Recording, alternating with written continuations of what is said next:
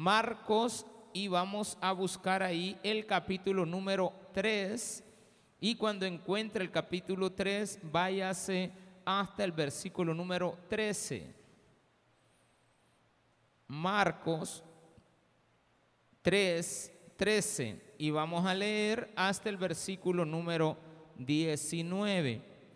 La próxima semana, ojalá primero Dios usted esté aquí también, vamos a hablar acerca de un pecado que es imperdonable, que casi la mayoría maneja de una manera correcta porque somos cristianos, conocemos del tema, pero aquellos que no conocen tienen que saberlo. Hay un pecado imperdonable, la blasfemia. Es decir, aquellos, eso lo vamos a ver la otra semana, pero le adelanto un poquito. A veces Dios hace milagros y usted se los atribuye a que usted pagó la, la, operación. Si no hubiera sido porque no tenía, reuní para la operación. Ah, ¿Y Dios dónde lo puso? ¿Quién le rajó y quién le volvió a la vida? Dios hace los milagros, hermano, en su vida. Dios le provee. Es que es mi talento, no es tu talento, es Dios abriéndote puertas, claro. Está basado muchas veces en el esfuerzo que se reconoce, que Dios hace. Y ahora vamos a ver a un grupo de personas que Jesús escogió. Pero, ¿qué tipo de personas eran? Y vamos a ver ahora una base fundamental del cristianismo. Si usted entiende este sermón, y ojalá así sea, porque espero que le preste atención a la palabra, usted va a cambiar su vida a partir de hoy. Escuche bien lo que le estoy diciendo. Su vida cristiana va a cambiar a partir de hoy. Su vida cristiana, dije. No su salvación, eso. Ahí dejémoslo su vida cristiana. Tiene que cambiar. Porque hoy usted va a entender algo bien importante de un propósito que Jesús tiene para nosotros. ¿Lo tiene? Amén.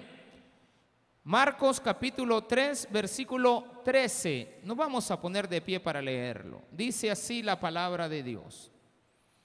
Después subió al monte y llamó así a los que él quiso y vinieron a él y estableció a doce para que estuviesen con él y para enviarlos a predicar. Repito, para que estuviesen con él y los envió a predicar. Y que tuviesen autoridad para sanar enfermedades y echar fuera demonios.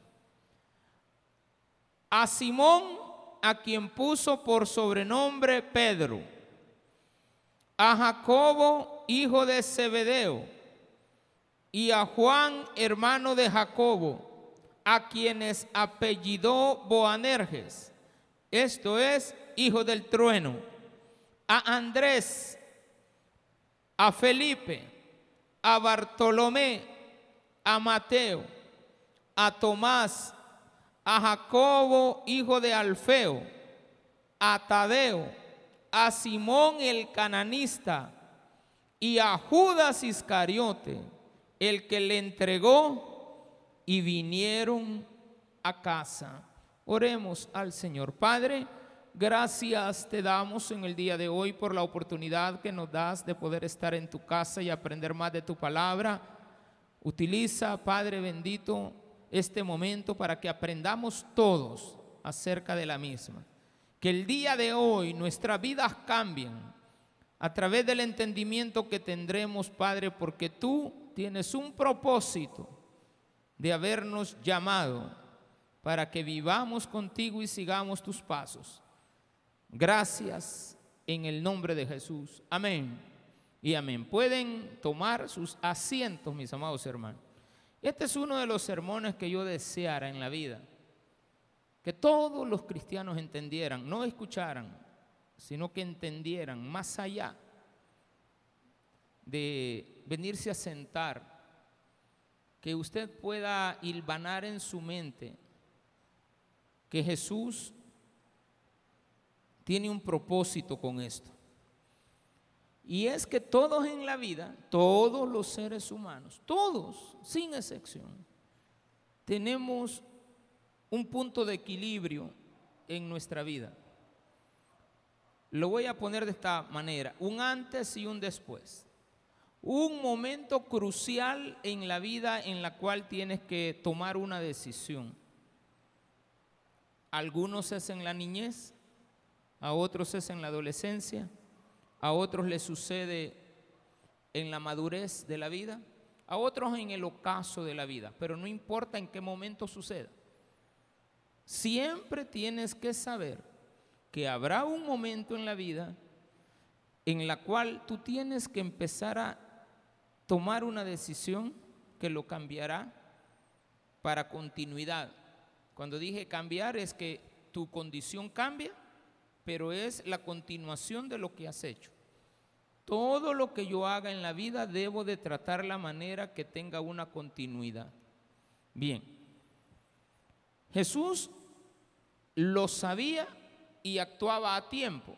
Eso es importante. Ya había presentado su mensaje, ¿sí o no? No hace las cosas al revés. No escoge primero al equipo. No, primero se da a conocer él con un mensaje.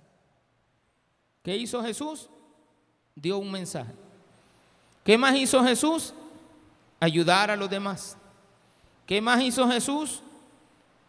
Logró posicionarse dentro de la sociedad como alguien importante. Él llegó a ser importante porque la gente le seguía. Pero aquí viene un reto, que todo termine conmigo o debo de preparar a algunos para que cuando yo no esté, continúen con mi mensaje. Y aquí es donde entra este grupo de personas en la mente de Jesús. Les dice, bueno, entonces hay que resolver este problema. El problema principal es enviar el mensaje.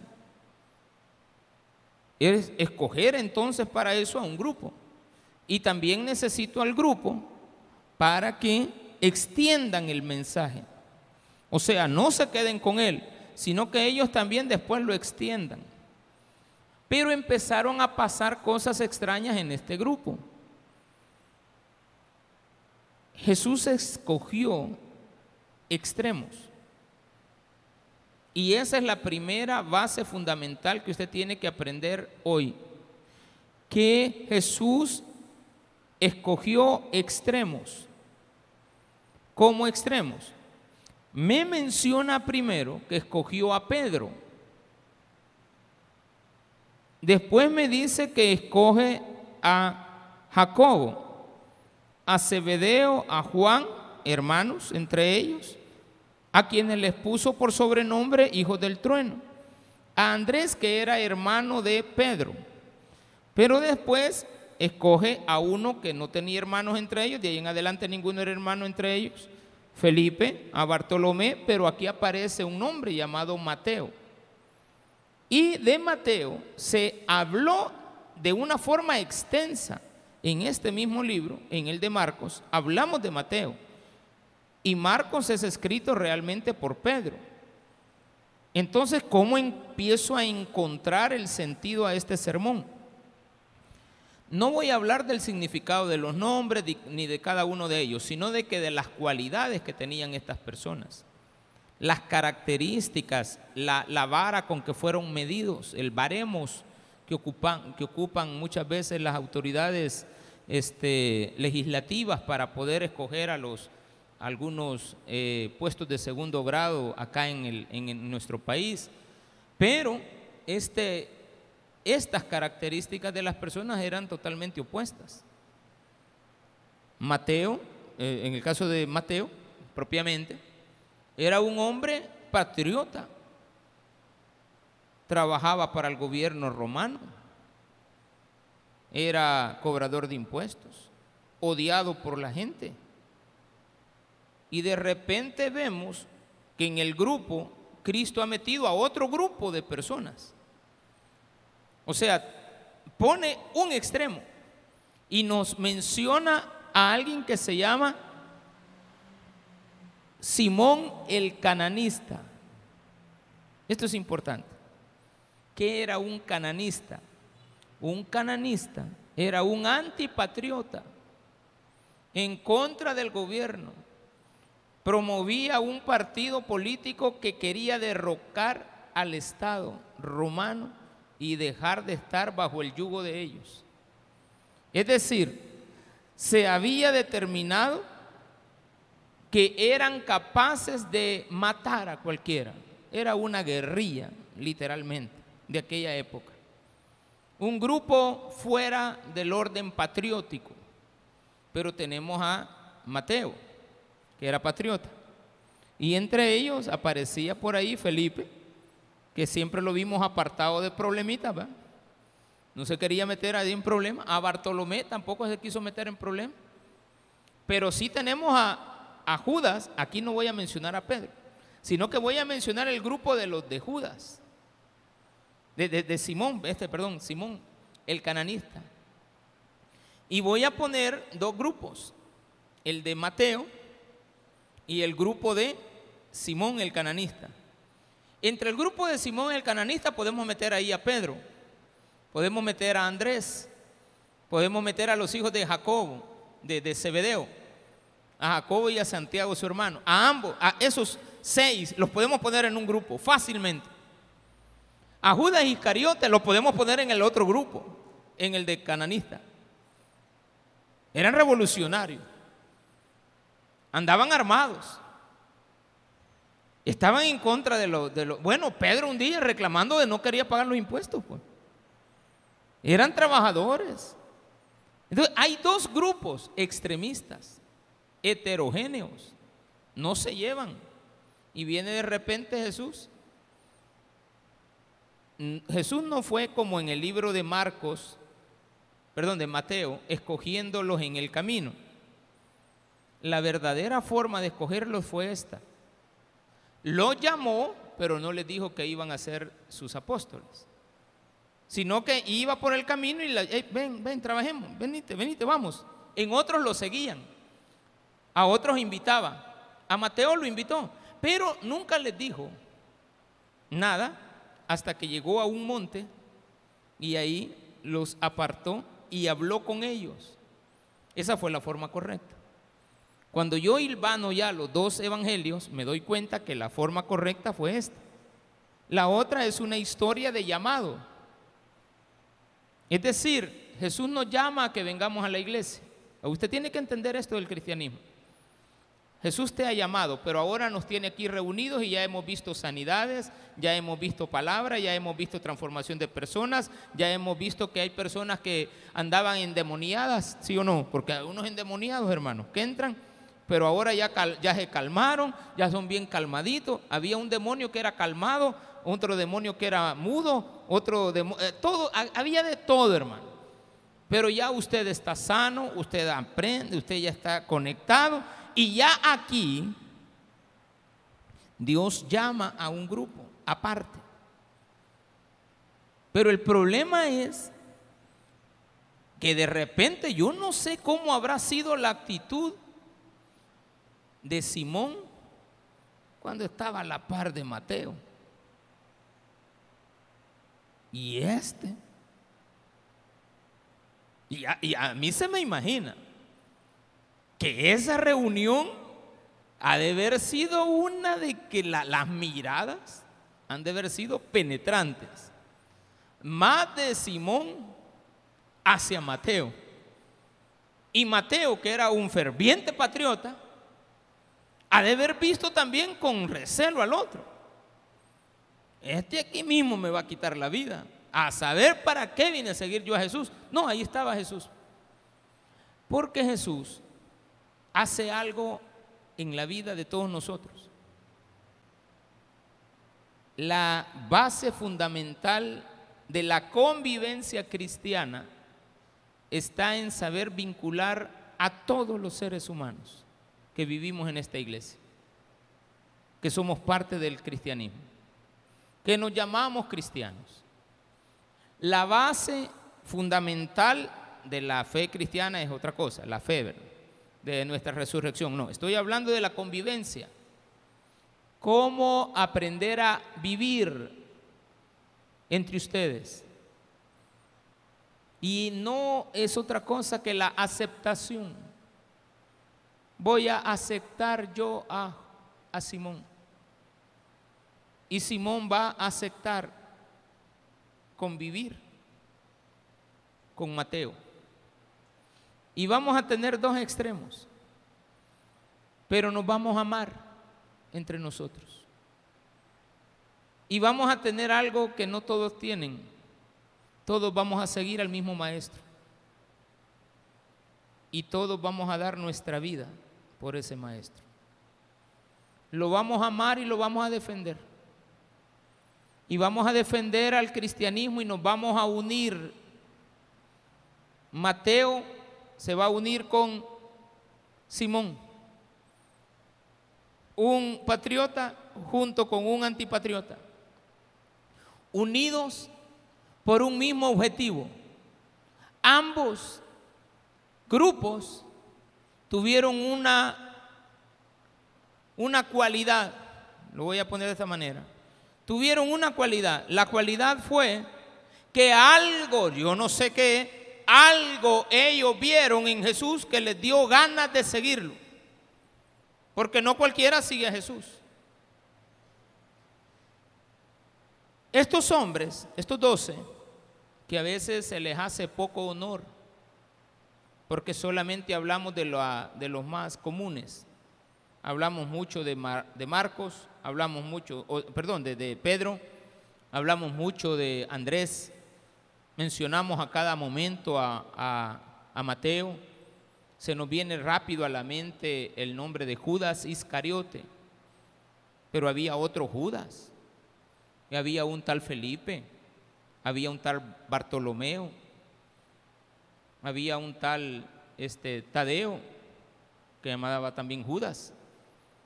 Había otro Santiago, habían dos Santiagos, o aquí le llama Jacobo, pero el nombre latinizado es Santiago. Habían dos Santiagos. Eh, y a veces no, no le damos importancia a que estos hombres dejaron todo y empezaron a seguir a alguien que querían que lo guiara en la vida. Estos hombres no eran como lo que ahora en la actualidad las iglesias escogen. Las iglesias escogen dentro de sus grupos para formar parte de la directiva al que más dinero tiene.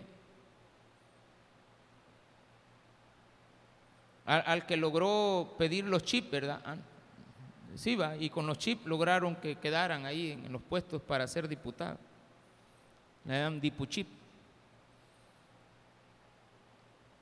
No tenían influencia. No eran hombres ricos. Y Jesús a ellos escoge. No eran teólogos, ninguno. No hay un teólogo en el grupo de Jesús. Nosotros hoy en las iglesias escogemos teólogos para ser parte del grupo pastoral, está bien. Escogemos a los líderes de los, en esta iglesia no, pero en otras sí. Escogen de entre los líderes de todos los diáconos, que primero tiene que ser servidor, después tiene que ser diácono, y después de diácono tiene que ser un directivo. Y entonces ya vienen y ponemos a los directivos, pero los directivos vean las características de todos los directivos, no son pobres tienen buenos empleos, tienen empresas, tienen aquí, tienen allá. Total, que no hacen el método de Jesús, escoger a la gente sencilla, pero que tiene una característica. No son traidores. Ni Judas, aunque lo traicionó. Pero amaba a Jesús. Eso no se lo podemos quitar a Judas. Judas dio todo por Jesús. Simón dio todo por Jesús. Él era guerrerista, pero se fue a trabajar con Jesús, que le dijo, tenés que amar a Mateo. Y ahora el objetivo, Simón, ya no es andar peleando por este gobierno que lo vas a derrocar, no. Sí, es cierto, el gobierno les estaba explotando, les quitaba impuestos, eh, los tenía sometidos, habían perdido la nacionalidad, habían perdido el templo, les habían quitado todo, eh, sus hijos eran esclavos. Eh, era una situación muy tremenda que se vivía en aquella época. Pero sin embargo, La base fundamental está en que yo acepte al otro. El cristianismo es aceptar al otro.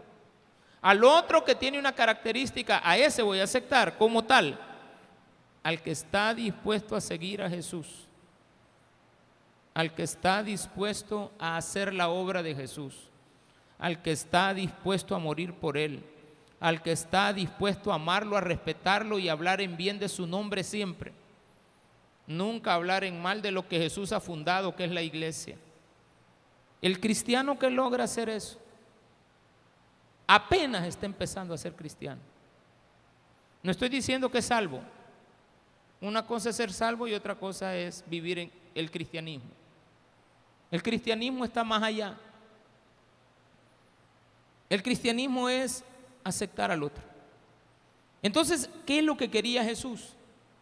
que dos grupos heterogéneos se dieran cuenta que se podían, vivir, podían convivir, pero poniéndolo a él en el centro. ¿A quién seguían los dos? Al mismo hombre. Y era un hombre, ellos no sabían cuando Jesús lo llamó de que él era el Mesías. Empezaron a ver su mensaje, empezaron a aprender cómo le hablaba a los fariseos. Los fariseos eran un grupo especial, ellos no eran diferentes, era un grupo que tenía el mismo pensar. No confunda este sermón de ahora con el de Efesios, donde se nos dice que tenemos que tener una sola fe, un solo bautismo, un solo Dios, este, una sola este, eh, eh, doctrina. No, cuidado con eso. Ya una vez estamos en Cristo, sí tenemos una sola fe, un solo bautismo, un solo Dios. Eso sí, estoy, estamos de acuerdo.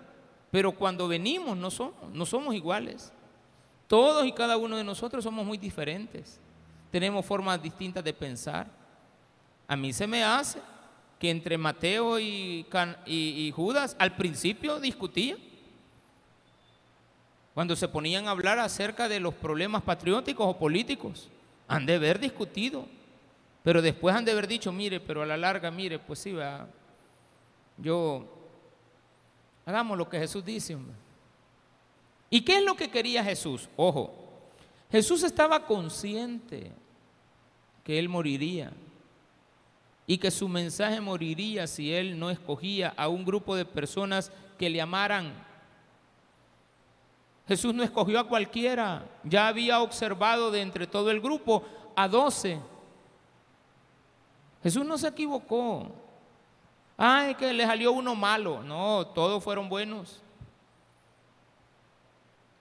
Es que en uno, Dios no se equivocó, Jesús no se equivocó. Es más, sabía lo que Judas haría por él.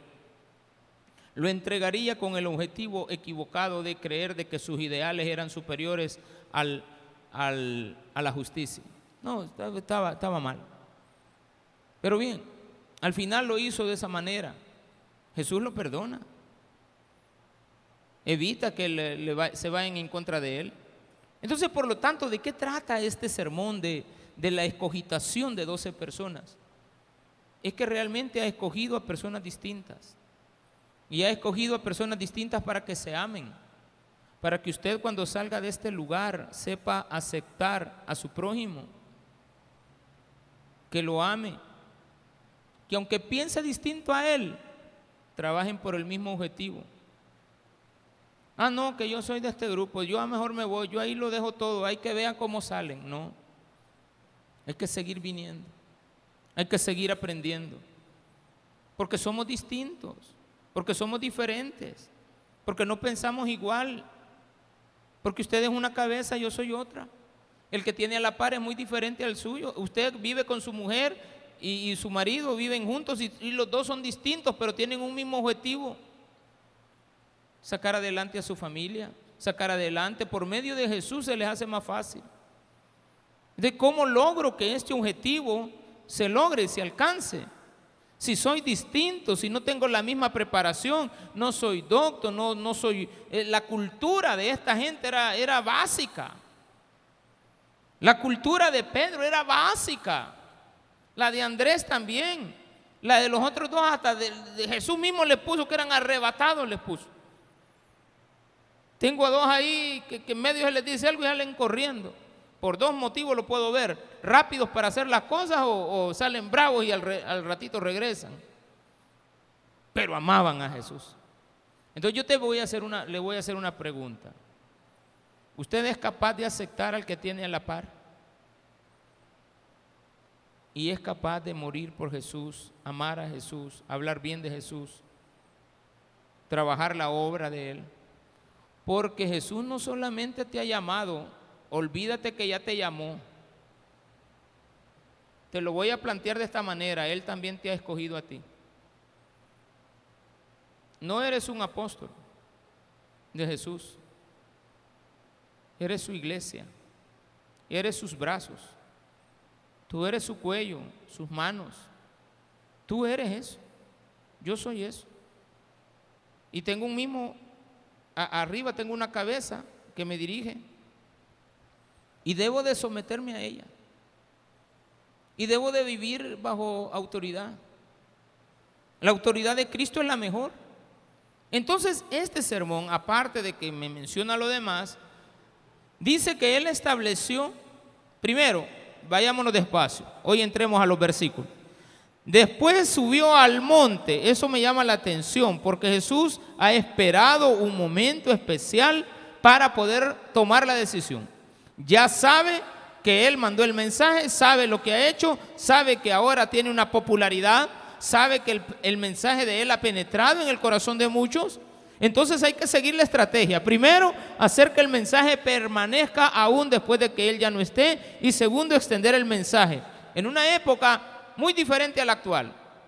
¿Habían periódicos? No. ¿Había internet? No. ¿Había chat? No. ¿Qué necesito?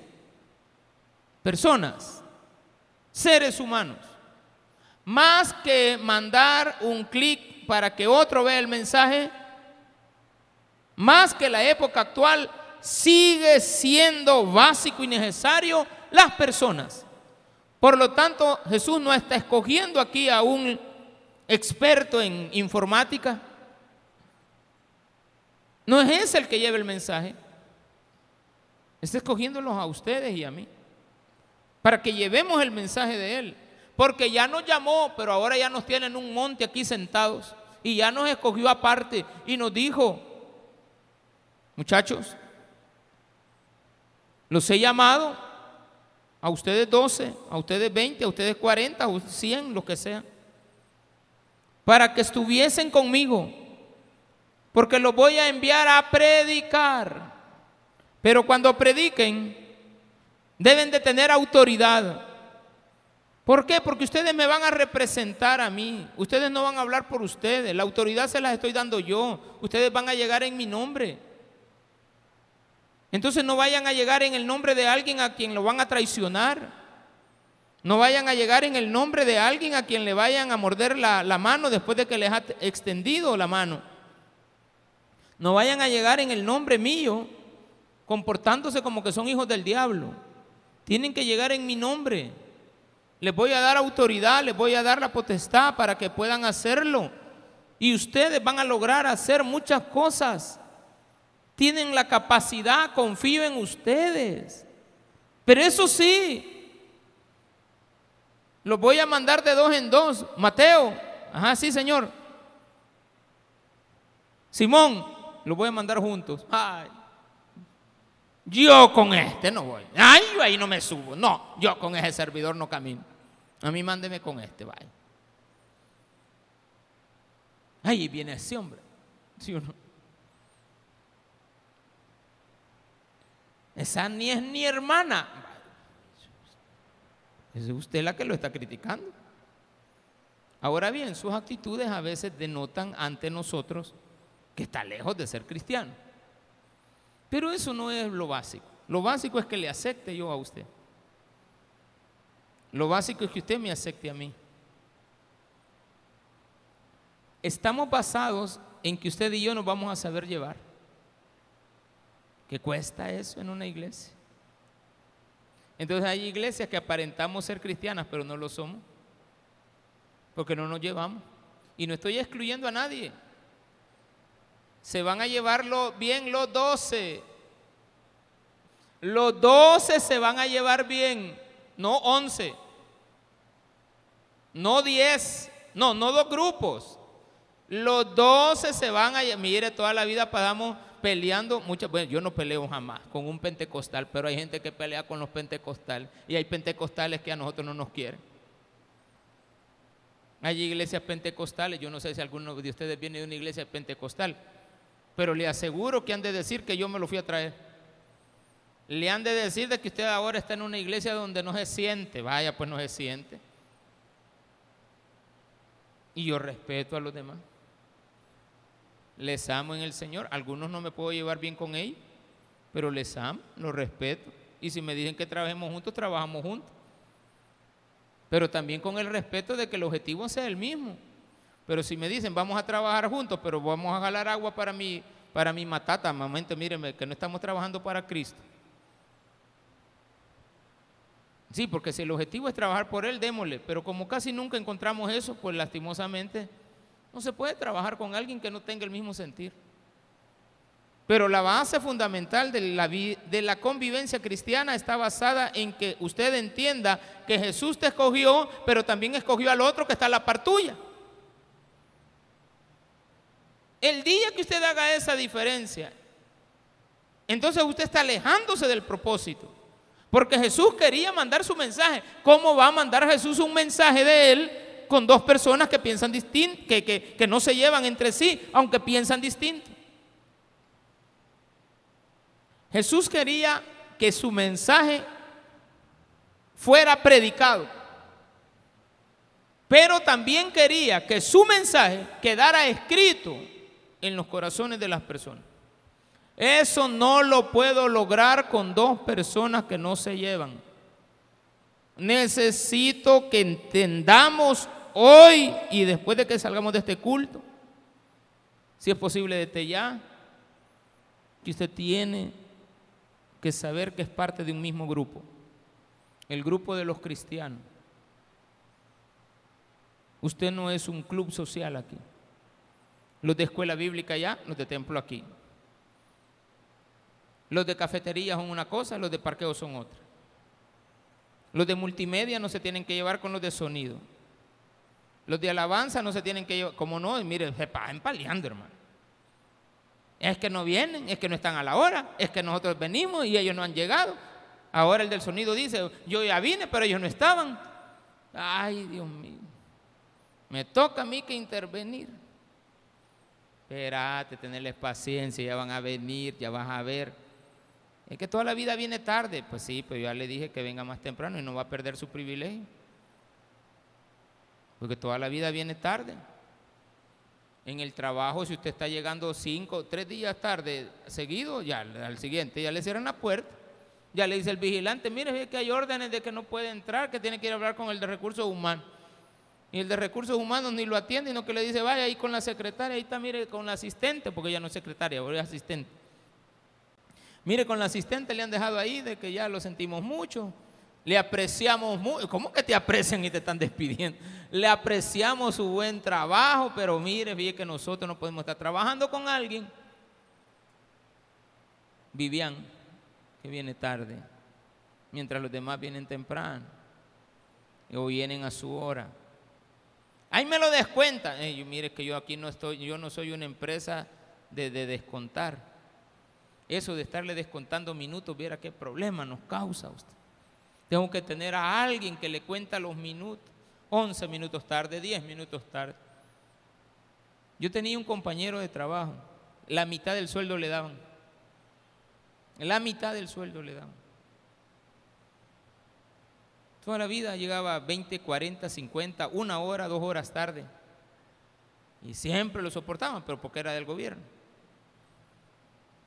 Se tenía planilla del gobierno, pero también tenía una, ya tenía una amenaza. Cuando se privatizó la empresa, no quedó. No, no, por gusto. Empezó a llegar tarde, desde las terceras, lucha, desde rapidito se fue. No podía, no piensa igual, no sigue al líder, no sigue a su jefe. ¿Le vale lo que el jefe dice? No, yo aquí voy a hacer en la iglesia lo que yo quiero. Yo no le trabajo al pastor, yo le trabajo a mi Cristo. Ay, usted ya hizo una gran separación porque no me ama. Y Jesús no quiere eso. Usted no me respeta. Y dije, bueno, espérate, espérate, espérate. Simón, vení. Dice Mateo aquí que no le querés hacer caso. ¿Cómo está eso, este Simoncito? No, que viera que este empezó a hablar ahí de que, de, hablando de las cuentas, y a mí que me hablen de cuentas a mí no me gusta, pastor. Ya sentía yo que me cobraba los impuestos. No, hombre, sí, mira, este ya no cobra impuestos y ahora me trabaja a mí. Pues sí, pero es que él lleva las cuentas de todo lo que ingresa. Pues sí, pero es que para eso lo quiero. Porque nosotros tenemos que estar sometidos a una autoridad, tenemos que llevar un orden, tenemos que ser así, tenemos que ser así. Bueno, está bien. Un tiempo donde no había tecnología, Cristo nos enseña que lo importante son las personas. Jesús no vino en esta época, vino en aquella época. Yo le pregunto, ¿qué hubiera pasado si Jesús viene ahora? ¿Hubiera escogido a técnicos en, en hacker y todas esas cosas? Hubiera escogido, porque ahora pues, los presidentes de los países escogen los mejores hackers del mundo. El, que hackea, aquel que, investiga, que se mete en las pláticas, e, ese el presidente lo quiere. No le no, no, no, no, no. Entonces le dice a los demás, llévense con este. Ahí acaba de salir una plática de una mujer que le dijo, no, no, no, es que este nos está investigando. Y no lo hace porque él quiere. Alguien le ha dicho que lo haga, correcto, ¿por qué? Porque no se llevan entre ellos, tiene que ponerlos quietos y el que no se adapta pues va para afuera. Entonces, ¿cuál es el objetivo de esto? La esencia del cristianismo es saber vincular a las personas. El cristianismo inició con dos grupos, ortodoxos, eh, eh, heterogéneos, perdón. No eran, no se podían llevar entre sí. Estos dos grupos al final hicieron algo. Dice acá que tuviesen autoridad para sanar enfermedades y echar fuera demonios. Yo les pregunto, esto fue lo que se dijo que Jesús quería. Vayámonos al final de la historia, leamos todos los testamentos, el, Antiguo Testamento, el Nuevo Testamento. Leamos las cartas de Pablo, leamos el libro de Hechos de los Apóstoles, leamos todo hasta llegar a Apocalipsis y nos vamos a encontrar que se llevaron siempre.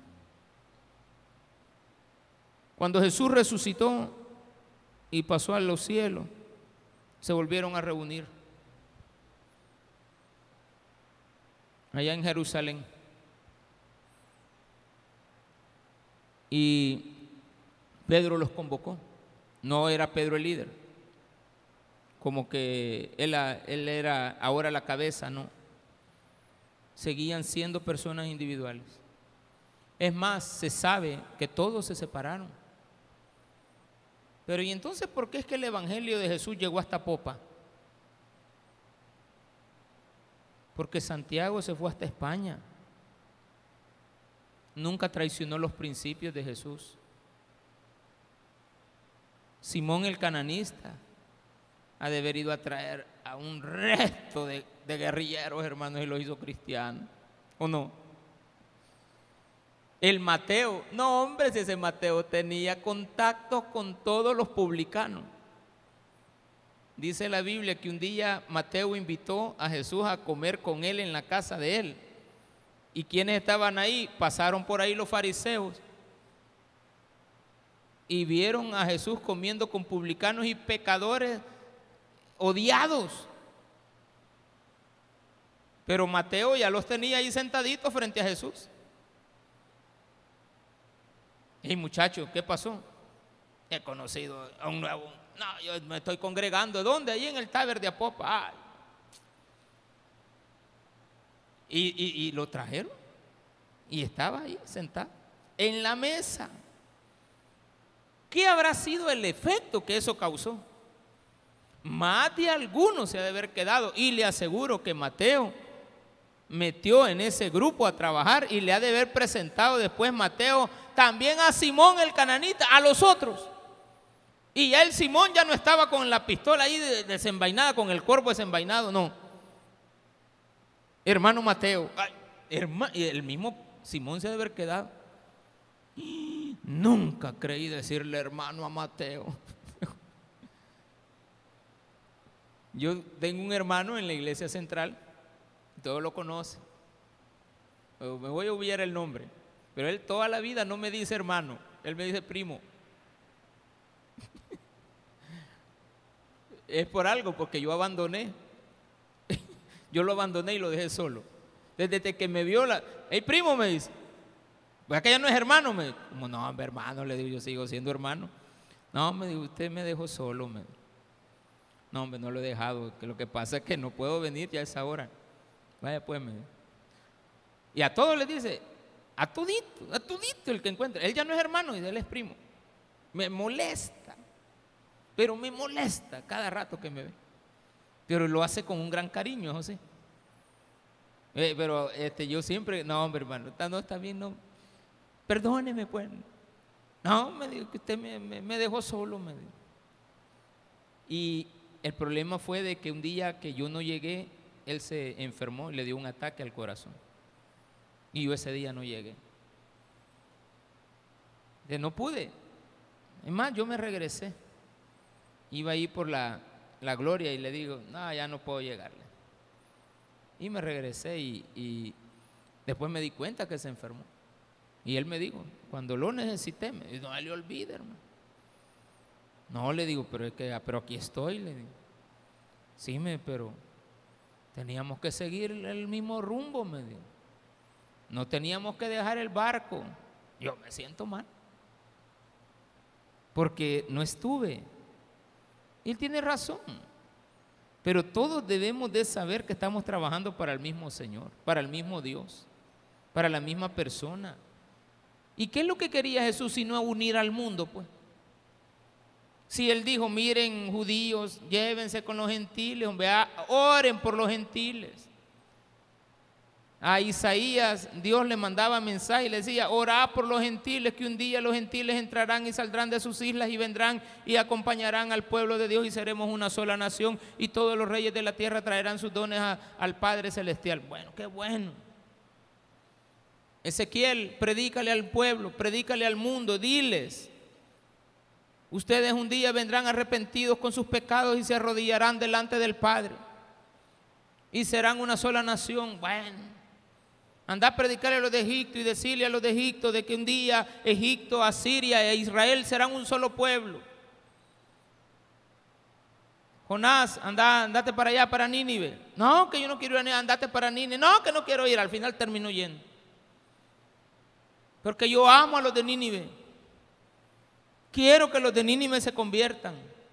Escogió a doce, pero usted ahora está en un grupo grande de personas que podemos trabajar por esta obra. ¿Cuál obra? ¿Hay algún interés aquí particular de alguien? No, por eso le dije a, partir, dije, a partir de hoy, su vida hacia el cristianismo, la convivencia cristiana, tiene que cambiar. Todos tenemos que trabajar bajo el mismo objetivo. El cristianismo comenzó con un grupo pequeño. Pero mire lo que es ahora. ¿Por qué el evangelio, el cristianismo, hablemos mejor de cristianismo, por medio del evangelio, eso sí, logró alcanzar los objetivos finales que Jesús se planteó? Porque Jesús supo escoger y unir a las personas. Si Jesús hubiera dejado a ese grupo dividido, no existiéramos. No existiera el cristianismo. El cristianismo fuera esporádico. Alguien allá, alguien allá, alguien que Dios le tocó el corazón. Pero como no se unieran, y lastimosamente vivimos una época en la cual estamos desunidos. No tenemos los mismos métodos, pero aceptamos a las personas. Yo no haría lo que el otro hace, pero lo acepto que está trabajando por el Evangelio y voy a respetar sus límites. Mire, pastor, este, queremos hacer este, este trabajo para el Señor, démosle. Cuando Jesús presenta a Mateo con Judas, esto nos habla de un primer objetivo alcanzado. Ahora necesitamos el segundo. ¿Cuál es el segundo? Lleven mi palabra. Ya los tengo juntos. ¿Cómo puedo mandarlos juntos si están separados? Entonces necesito, lo primero, que estén juntos y que lleguen al acuerdo. Que están trabajando para el mismo Dios. Ambos amaban a Jesús. Mateo amaba a Jesús, sí. ¿Y Simón amaba a Jesús? Sí. Estoy hablando de dos grupos nada más. Estoy separando el grupo de Mateo y el grupo de Judas, de, de Simón el cananita. ¿Amaban a Jesús? Sí. ¿Querían a Jesús como maestro? También. ¿Estaban dispuestos a ir a, y dejarlo todo por Jesús? Sí. ¿Tú estás dispuesto a dejar muchas cosas por Él? Ese antagonismo que tienes, ¿estás dispuesto a dejarlo? ¿Estás dispuesto a dejar, ya lo hiciste, el tiempo que podías apartar para ir a las ruedas, lo has apartado para Cristo? Ay, pastor, usted me la está poniendo difícil porque yo dije voy a ir en el de la mañana para no ir en el de la tarde. Es que el tagadá me está esperando, pastor.